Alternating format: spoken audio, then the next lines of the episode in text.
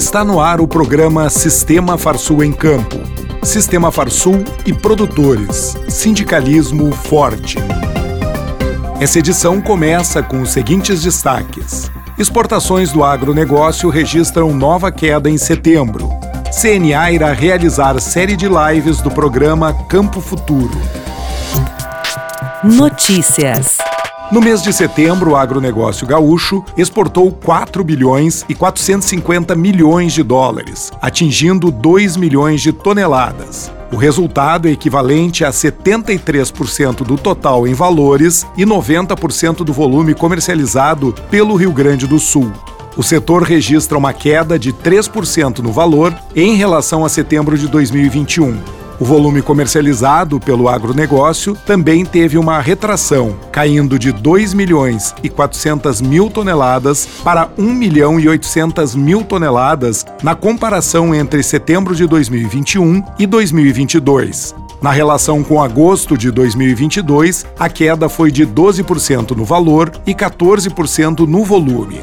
No acumulado do ano, as exportações totalizaram 11 bilhões e 300 milhões de dólares, uma queda de 1% em relação ao mesmo período do ano passado. Já no volume, o total exportado foi de 15 milhões e 900 mil toneladas, uma queda de 20% em relação ao mesmo período de 2021. A assessoria econômica da Farsul destaca que a queda nas exportações da soja em grãos é explicada tanto pela estiagem enfrentada em 2022 quanto pela política de Covid-0 na China, que resultou em uma desaceleração daquela economia, impactando nas nossas exportações.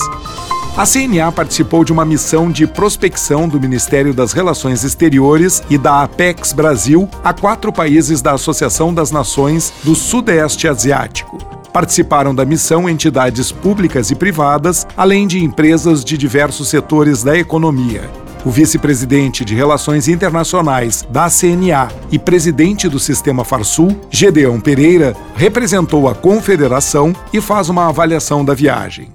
Recentemente estivemos, juntamente com o Ministério das Relações Exteriores, o nosso Ministério da Agricultura e Pecuária, juntamente com a nossa CNA, numa missão à ASEAN, que são um grupo de 10 países que tem 700 milhões de pessoas com pouco território, que estão localizados no Sudeste Asiático é o terceiro maior bloco populoso do mundo, atrás da China e Índia, e com grandes perspectivas para o comércio da agricultura brasileira, porque na realidade a grande preocupação dessa parte do mundo é justamente com questões de segurança alimentar. E quando se fala em segurança alimentar, esse nosso país continental, com sua agricultura, se apresenta como solução. A CNA irá realizar um circuito de lives do projeto Campo Futuro de 24 de outubro a 7 de novembro. Os encontros irão apresentar os principais impactos dos preços dos insumos nos custos de produção de diferentes sistemas produtivos. Neste ano, para as culturas agrícolas, os técnicos do projeto levantaram informações de seis grupos de atividades: hortaliças, cereais, fibras e oleaginosas, frutas, café, cana-de-açúcar e silvicultura, em 76 municípios de 18 estados brasileiros. Durante as lives, que serão realizadas entre 9 e 10 horas, os participantes poderão entender como o custo de produção foi afetado com a elevação dos preços dos principais insumos, como os fertilizantes, defensivos e combustível. Momento Senar liderança e desenvolvimento de equipes, associativismo, autoconhecimento e relacionamento interpessoal. Temas dos cursos da área de gestão rural oferecidos pelo Senar Rio Grande do Sul. Ficou interessado? Procure o sindicato rural de seu município e programe-se para receber o treinamento em sua propriedade.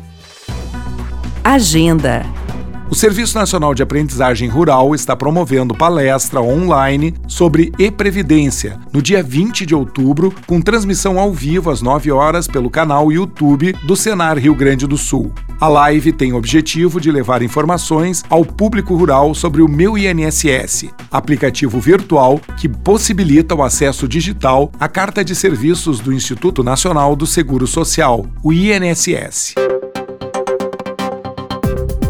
Termina aqui mais uma edição do programa Sistema Farsul em Campo. Até a semana que vem.